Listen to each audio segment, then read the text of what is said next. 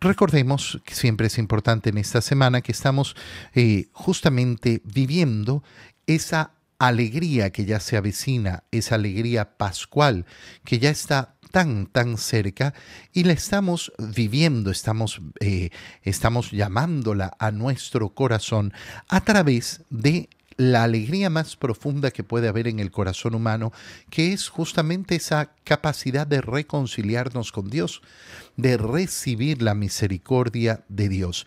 En esa línea eh, leemos esta lectura del Éxodo, que es el momento inmediato en que eh, el pueblo ha caído en la gran tentación de la idolatría. Han salido de Egipto, habiendo visto los portentos de Dios, el gran poder de Dios, han atravesado el mar rojo. Moisés ha subido al monte del Señor. Eh, ¿Para qué? Para recibir del Señor la ley. Pero como han pasado 40 días, resulta que en 40 días entran en desesperación. No baja Moisés, ya se murió, ¿y ahora qué vamos a hacer? ¿Dónde está, eh, ¿dónde está nuestro Dios? Esa necesidad de la inmediatez que hay en el corazón humano, esa eh, falta de la virtud de la paciencia que tiene que marcar nuestro camino, que tiene que marcar nuestra fe. Moisés recibe del Señor justamente el aviso de lo que está sucediendo. Anda baja del monte porque tu pueblo, el que sacaste de Egipto, se ha pervertido no tardaron en desviarse del camino que yo les había señalado.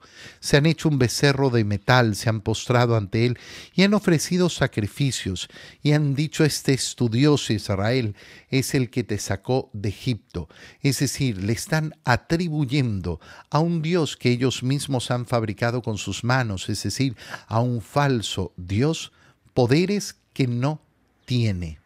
Bueno, como sucede como sucede en toda idolatría, como sucede efectivamente en toda idolatría, cuando una persona, por ejemplo, es supersticiosa, le atribuye poderes que le pertenecen solo a Dios, a cosas de este mundo, a criaturas de este mundo. No es que yo toco madera, que acaso la madera tiene un poder especial que te protege.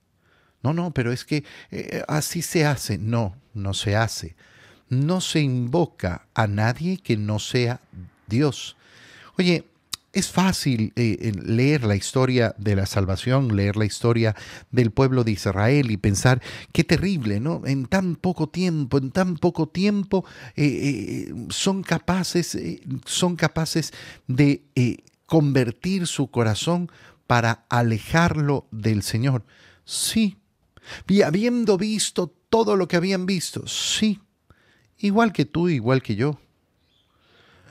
Cuidado, cuidado con, con, el modo como juzgas a los demás. Cuidado con el modo como juzgas a los demás, como si no fuera, eh, como si no fuera una realidad que tú y yo vivimos. Vivimos efectivamente en esa posibilidad de caer en las tentaciones y en tentaciones absurdas. Al final del día, todo, todo pecado es una tentación absurda. Todo pecado es una tentación absurda y toda falta de confianza en Dios se, mm, se resume en eso, ¿no? En alejar nuestro corazón de Dios, en alejar nuestra confianza de Dios. El Señor le dice también a Moisés, veo que este es un pueblo de cabeza dura de nuevo, como tú y como yo, de cabeza dura. Qué bonita es la oración donde uno le pide al Señor, Señor, quítame esta cabeza dura que tengo. Quítame esta cabeza dura, ablanda, ablanda mi corazón, ablanda mi mente, llénala de sabiduría, para que no sea yo también un cabezota, un cabezota dura. Deja que mi ira se encienda contra ellos hasta consumirlos. De ti haré un gran pueblo. Mira eh, cómo el Señor en este momento está poniendo delante de Moisés la posibilidad. El Señor no está tentando a Moisés. Hay que tener mucho, mucho cuidado con esto. No se trata de una tentación, ¿por qué? Porque ninguna tentación viene de Dios. Ninguna tentación viene de Dios. Cuando nosotros hablamos de las pruebas del Señor, es ver cómo el Señor efectivamente permite muchas cosas, pero no es el Señor el que nos tienta. El Señor nunca nos invita al mal, porque eso sería la tentación. Lo que está haciendo Dios es poniendo delante de Moisés una posibilidad. Mira, estos son cabeza dura. Así que lo que vamos a hacer es eh, que los voy a destruir, voy a consumirlos y de ti, en cambio, ahí sí, voy a formar un gran pueblo. Y entonces viene una idea que tiene que ser profundísima en, en la vivencia de nuestra alegría. Si yo vivo la alegría de la misericordia que recibo de Dios, si yo soy consciente que no hay alegría más grande que aquella que brota de la misericordia de Dios, entonces tengo que tener claro que no puede sino, en segundo lugar, ocupar, eh, ocupar la alegría eh, de buscar esa misericordia para los demás, de entregarla a los demás sean misericordiosos como su Padre es misericordioso, pero de interceder ante Dios por esa misericordia, de interceder ante Dios por esa misericordia.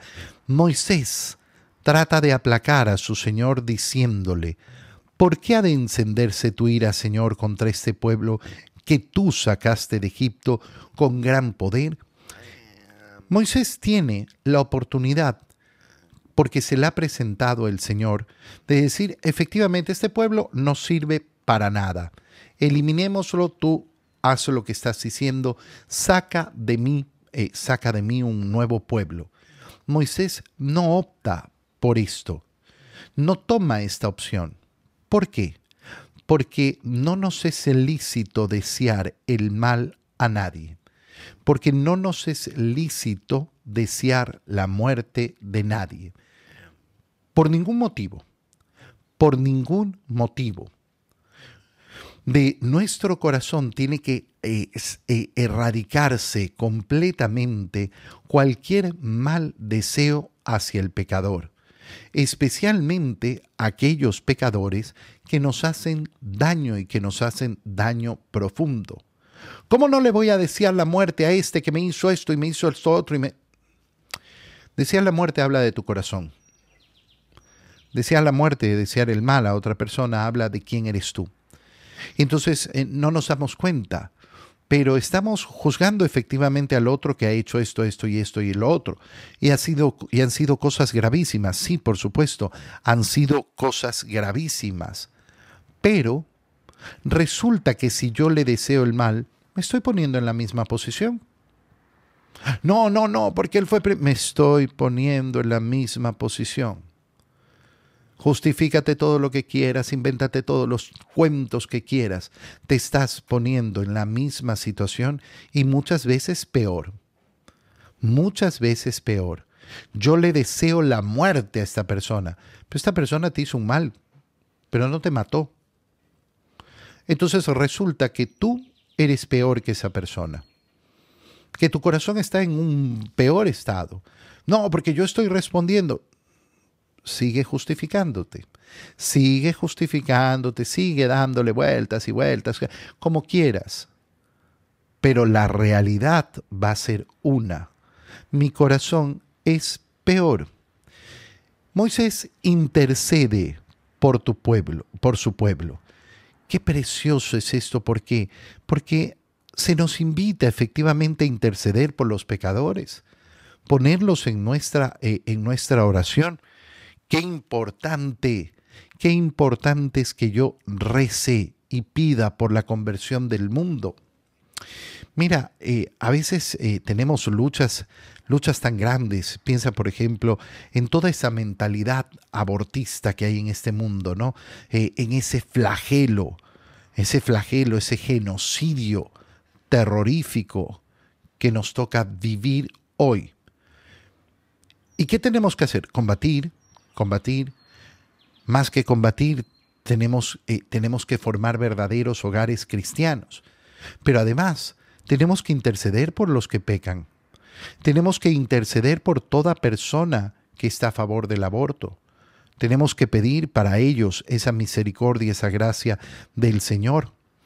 ¿Vas a dejar que los egipcios digan, lo sacó con malas intenciones para hacerlos morir en las montañas? No, Señor, no puede ser. Eh, eh, qué bonito, qué bonito es como Moisés se pone a reflexionar y no solo no solo reflexionar en el pueblo, sino en las consecuencias para otros. Entonces los egipcios dirán que el Dios de Israel es un Dios malo, es un Dios perverso. Bueno, no, no.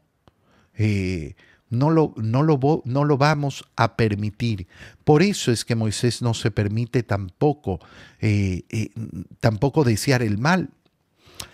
¿Qué está haciendo en este momento? Está preocupado del escándalo.